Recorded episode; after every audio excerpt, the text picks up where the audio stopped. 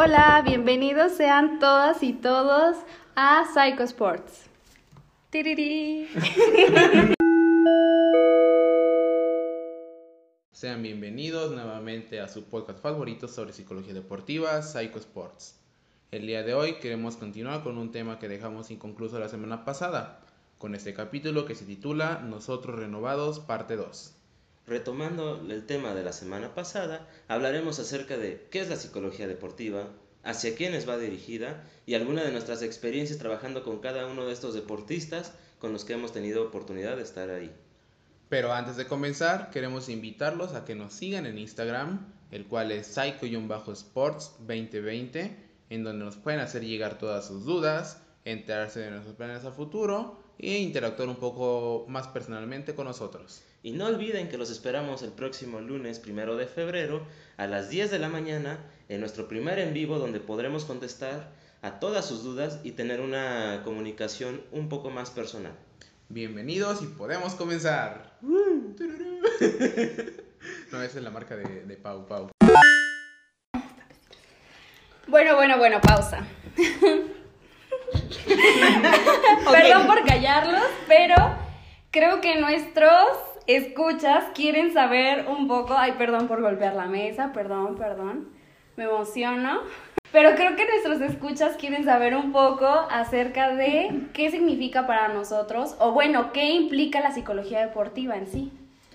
En general, la psicología deportiva va a trabajar no nada más con el deportista como muchos llegan a pensar, sino que también trabaja con el entrenador, con los padres, incluso con toda la familia involucrada con el deportista, porque son factores que van a afectar tanto el rendimiento, el desarrollo, muchas cosas del deportista. No nada más se ve al deportista como una máquina de hacer ejercicio o de ganar medallas, sino también como un ser social. Y también entra algo muy importante de, de otro de los personajes que, que influyen en el aspecto de los deportistas. La misma institución en la que están vinculados también es un área de trabajo que tenemos. Claro. Eh, y haciéndolo como más en hincapié en el deportista, sería no solamente el deportista en general, sino entendiendo también cada una de las fases en las que se encuentra. Tanto si es de iniciación, tanto si está en especialización, tanto como si ya es alto rendimiento o élite.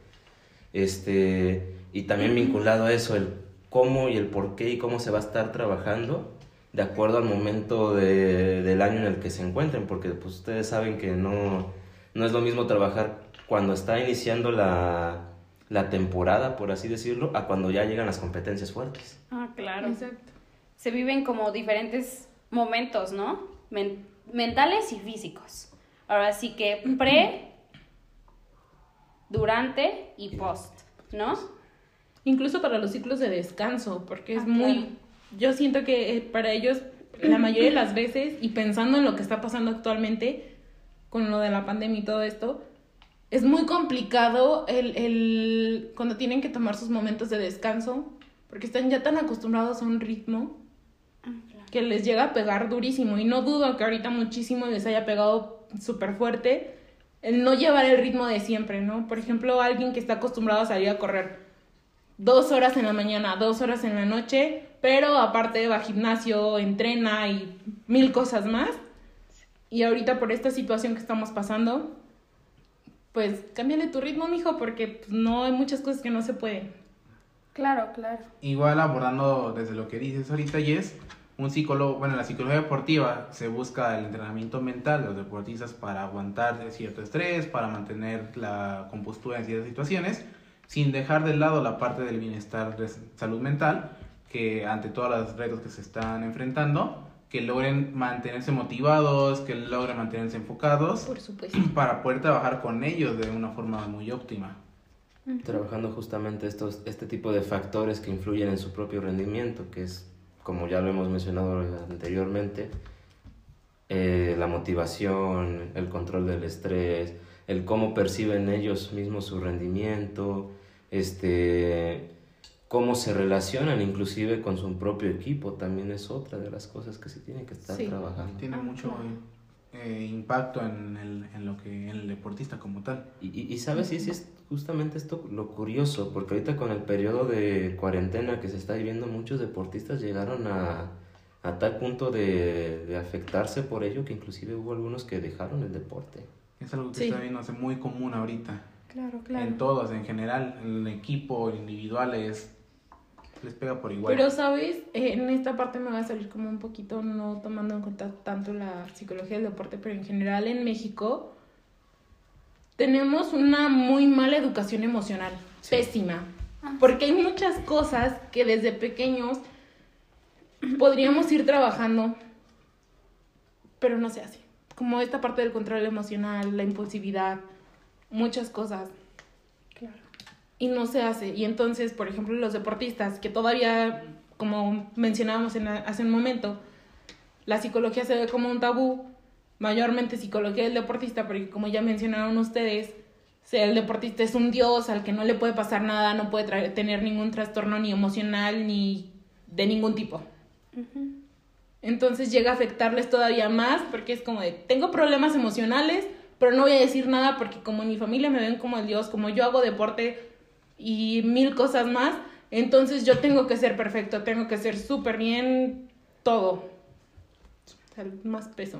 Y fíjate que justo con lo que dices, cuando yo entro a hacer el servicio en esa institución, me pongo pues obviamente a leer temas de psicología deportiva. En un libro eh, me choca mucho la idea porque comentan que un psicólogo deportivo no tiene pacientes, porque un paciente tiene problemas y un deportista no tiene problemas. Entonces, eso me choca bastante porque siendo estudiante de psicología clínica, pues tengo entendido que hay pues realmente las personas harán con mucho. Y justo con lo que dices tú, en un libro reconocido de psicología deportiva hacen esta afirmación. Entonces, pues es como algo preocupante que tenemos que estar tomando en cuenta todos. Es que creo que algo que luego suele pasar es que caemos en la, digo, en, como en, este, en esta parte ciega de creer que tratamos con medallas, puras medallas, Sí. Sí. que ya no tratamos con humanos, que me das una medalla y ya, solo me, va- me da- me das medallas, medallas, medallas, medallas, medallas.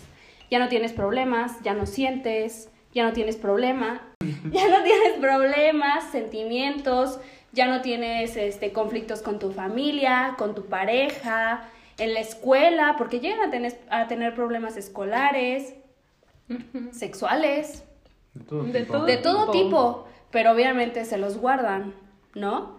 Y ese es el problema, que tampoco como psicólogos ya tenemos como, digamos, esta parte de, de verlos.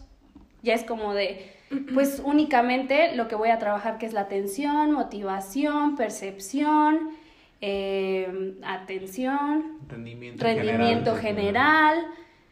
Pues ahora sí que todos esos procesos cognitivos que van a enfrentar en la competencia, pero de ahí en fuera, pues a ver cómo lo solucionas, porque ya no es mi problema.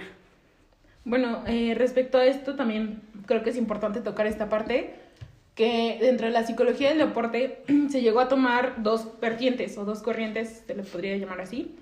La soviética, que es justo lo que dicen, no se centra en las necesidades del deportista, sino más bien en las necesidades de la institución, porque mi institución necesita que mis deportistas tengan medallas, que ganen trofeos y todo, ¿no? Que sean los mejores y sobresalgan, porque necesito que mi institución tenga una buena imagen.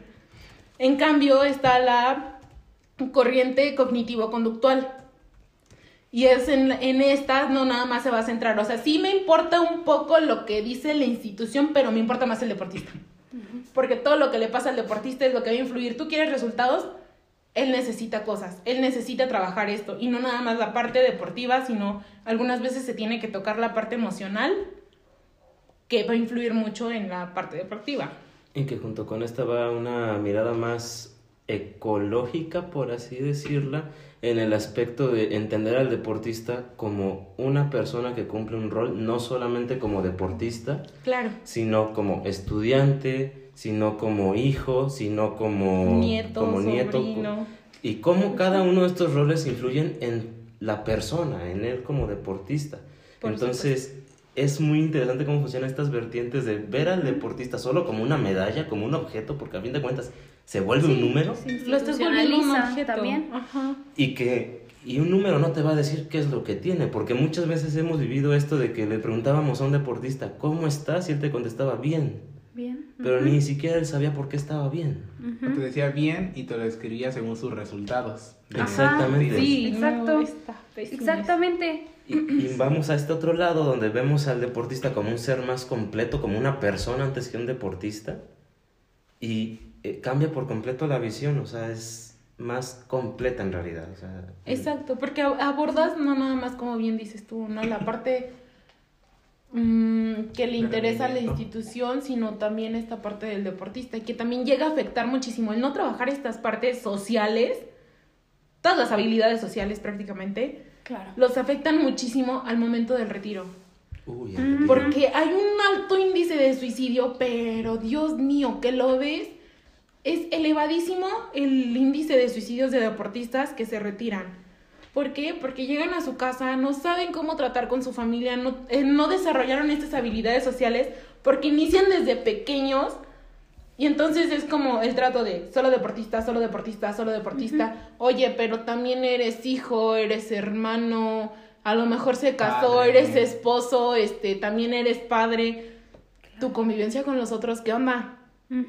Y es algo que dejan de lado. Exacto, y terminan también en, en muchas adicciones. Perdón. Y que- continúa. no, sí, y, no, y me, me gusta escucharlo. Sí. Nada más eso. Ya me Este, callé. pero, pero justamente es esto de que se le enseña al deportista a hacer, hacer, hacer, producir, producir, producir, ser medalla, pero nunca se le enseña, nunca, es más, desde que entra a ser deportista, nunca se le mete en la idea el cómo va a ser tu retiro. Cuando dejes de ser deportista, ¿a qué te vas a dedicar? ¿Por qué? Porque para muchas personas o muchos entrenadores llega a ser la idea de, de es que no quiero que piense en su retiro porque va a bajar su rendimiento. No, y pues ahí es como decir, no quiero que pienses en la muerte porque te vas a suicidar. Exacto. Pues oye, pues óyeme, ¿no? O sea, bueno, digo, si es así, pero pues no, es solo decir lo que, lo inevitable, va a llegar un momento y qué mejor prepararlo para eso. Y sí, como dicen, al final los deportistas son seres sociales y también hacerles ver que también, por ejemplo, ten- teníamos o tenemos deportistas que no solo estudiaban en esta institución, ¿no? El, el punto es que van a una escuela aparte y a veces no sabían socializar con sus compañeros. Y yo me llegué a topar con chavos que me decían, es que son tontos. Y yo, ¿por qué son tontos? Pues es que no hacen deporte. Ah, ok, porque no hacen deporte son tontos. Ya te has dado la oportunidad de conocerlos. Poco a poco se fueron dando cuenta de que tenían tal vez mismos gustos porque les gustaban algún este anime, algún videojuego, cosas así y que yo le decía, ¿ves cómo no es tonto, no es tonta? O sea, o por ejemplo que les llamaba la atención a alguna chava y decía, "No, pues es que ni siquiera le gusta un deporte." Y yo así de, "¿Y solo porque no le gusta un deporte no te vas a animar a hablarle?" Pero es, es eso, ¿no? O sea, solo porque no es deportista, solo porque no está dentro de su mundo, no se atreven a...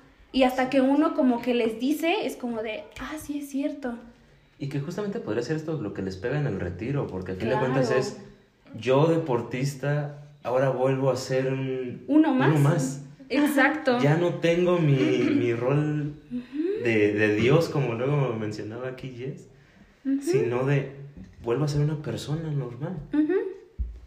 Exactamente, exactamente. Y bueno, volviendo un poquito a esta parte que comentaban de las instituciones que toman, bueno, tocando esta parte del retiro en los deportistas, Ajá. me estaba acordando de la, de la UNAM, el, bueno, Pumas. Eh, en algún tiempo mi hermana es súper fan de Pumas, por eso es que tengo este dato. Y, y me pareció súper bueno, ¿no? Porque me decía él, hubo un tiempo, no sé si ubican al Picolín Palacios, Ujú. bueno, ya ven que son gemelos, y hubo un tiempo en el que uno no estaba jugando. Ajá. Sí. Pues platicando con mi hermano me estaba diciendo, es que no, ellos están obligados a terminar su carrera. La institución como regla tiene que, ellos deben terminar su, su carrera universitaria. Ajá. Entonces, regla Ah, de la institución. Sí, sí, sí, sí, sí. Y por eso es que eh, pongo el ejemplo, ¿no? O sea, recordando a Hugo Sánchez, creo que es dentista el señor, se retira de- del deporte, pero continúa su carrera como dentista. Sí, sí, sí. O sea, bueno, o puede, o tiene la oportunidad, o tuvo la oportunidad de poderlo continuar así. No sé realmente si lo continúa o no. Pero, o sea, es como regla ya de esa institución.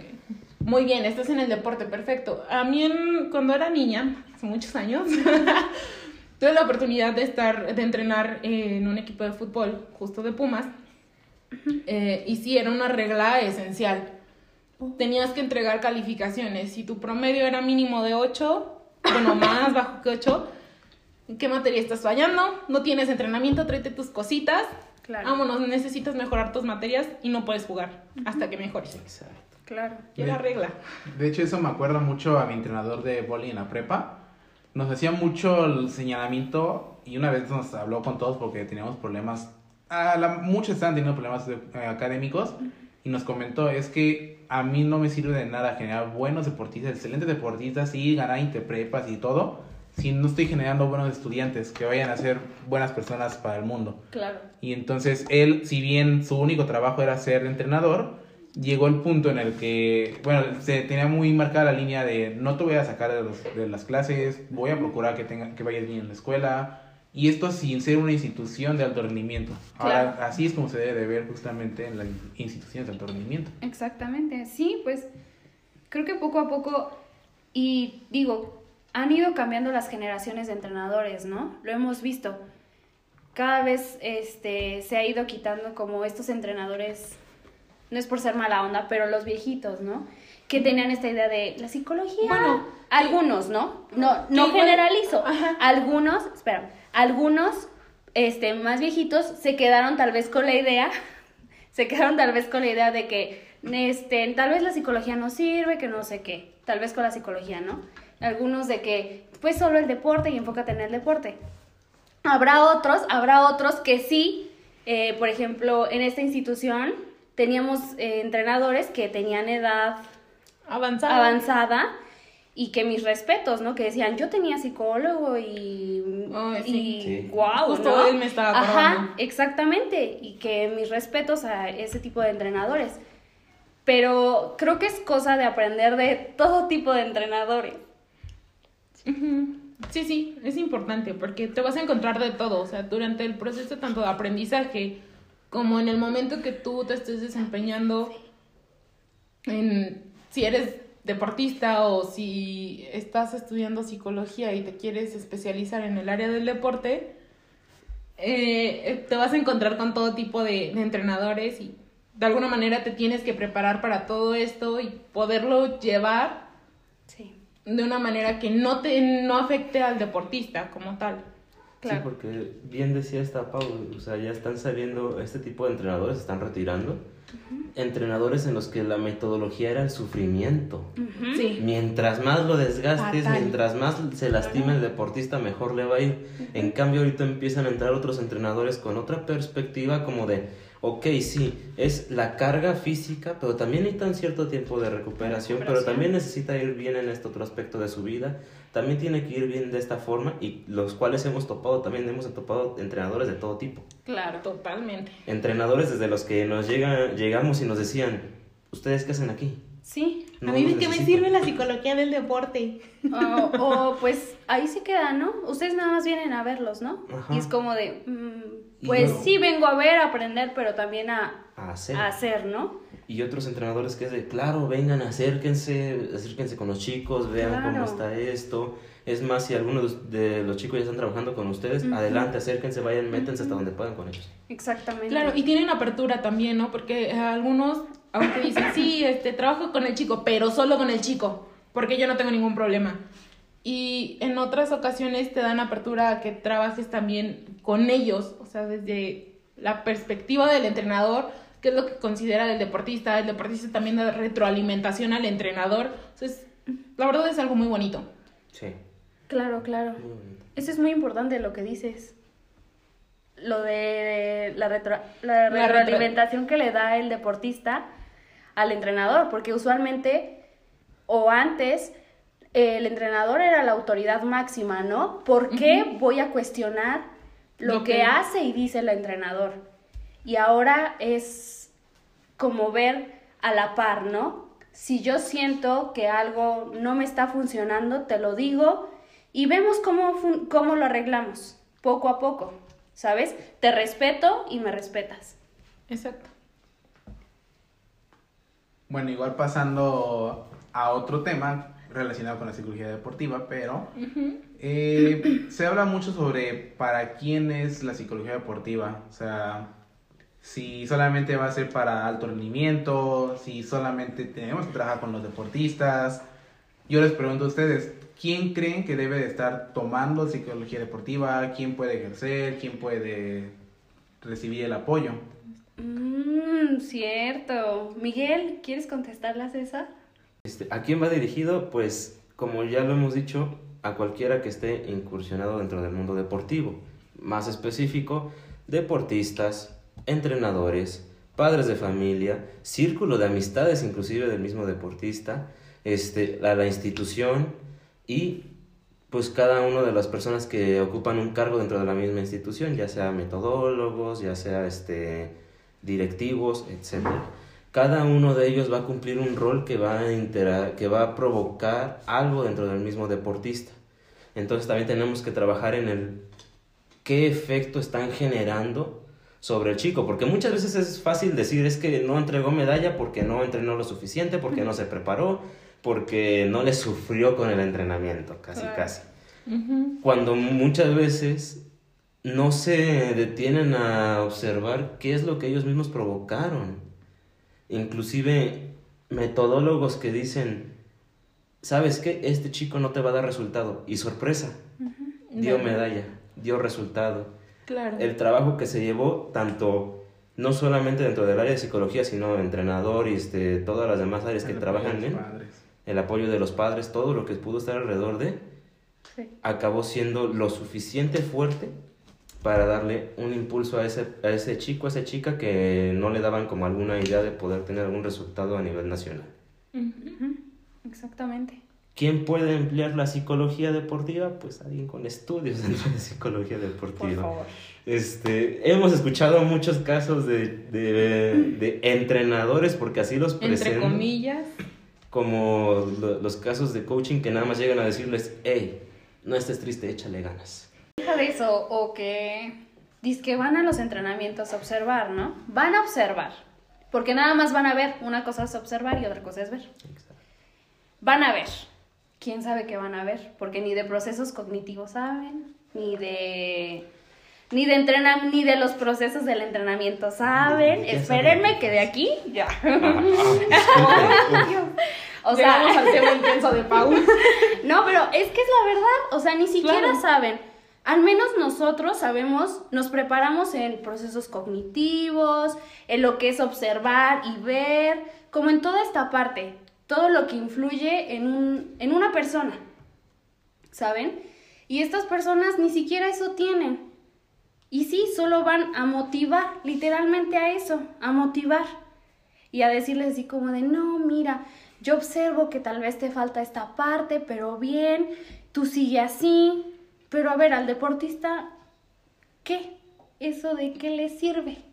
Muy bien. O sea, pon tú que algo, algo le haga clic, algo pequeñito. Pero ¿y, ¿y eso qué? ¿Y ¿De dónde va a sacar las Ajá, herramientas para exactamente. desarrollar la Y que habilidad? inclusive eso es lo peor Exactamente. Porque meten la idea en el deportista de que eso es un trabajo deportivo. Entonces cuando uno llega con ellos es como de, ¿tú qué? ¿Para ¿Tú qué vas qué? a servir? Exacto. ¿Para qué quiero que me vengan a ver otra vez? Ajá. Entonces, A mí me tocó en esta institución donde estuvimos, una chica me decía, han mandado psicólogos, Entre comillas. ajá, entre Los que no comillas. Sí, perdón. Yo para los que Para no mí me están viendo. ¿ok? Yo para los que Eh, y, no, y me decía esta chica, o sea, ella estaba súper fastidiada que le llegaba a tocar que la mandaran al área de psicología, pero estas personas que iban eh, no los veían como personas tal cual, o sea, eran medallas. O sea, para mí no me importa cómo te sientas. eh, me platicaba ella en, en algún momento que en esa ocasión ella no pudo obtener obtener este una, una buena clasificación porque tuvo problemas familiares y lo que le decían estos monitos era que su técnica necesitaba mejorar su técnica. Cuando nada tenía que ver con su técnica, sino con cuestión emocional. Claro. O sea, son cositas que van saliendo ahí, por eso es importante que... Ah, perdón. Sí, sí, sí. Que el ¿Verdad trabajo sea, sí, bastante. que el trabajo de psicología deportiva sea llevado por personas. Capacitadas. ca- Exactamente. Claro, y- Dentro de psicología deportiva. Que tengan Exactamente. una preparación. Y que lo debemos a respetar, porque entre mismos psicólogos a veces me ha tocado con colegas que demeritan nuestro trabajo, que Sí. dicen, ¿tú qué haces? Tú también mucho. solo motivas. ¿Sabes? Con, con- incluso con clínicos, con de otras ramas que dicen, ¿y tú qué haces? Tú eres igual que un coaching. Y yo les digo, no, o sea, no es lo mismo, nada Para que nada. ver. Y desde ahí empieza, o sea, si no queremos que demeriten la psicología, no demerites la psicología del deporte. O sea, desde ahí empieza todo, ¿sabes? Creo que también eso es algo que poco a poco debemos ir trabajando, Claro. por si algún psicólogo nos escucha. Seguramente. Por si le cae la pedrada. Bueno, eso sería todo por el día de hoy. Agradecemos su interés y espero que este día haya sido de su agrado. Los esperamos la próxima semana con el próximo capítulo. No olviden que nuestra cuenta de Instagram está para todos ustedes y nos pueden encontrar como psycho-sports 2020 y los esperamos el lunes primero de febrero con nuestra primera transmisión en vivo a las 10 de la mañana. Bueno, chicos, entonces ya saben, es viernes y Los deportistas lo saben. ¡Yay!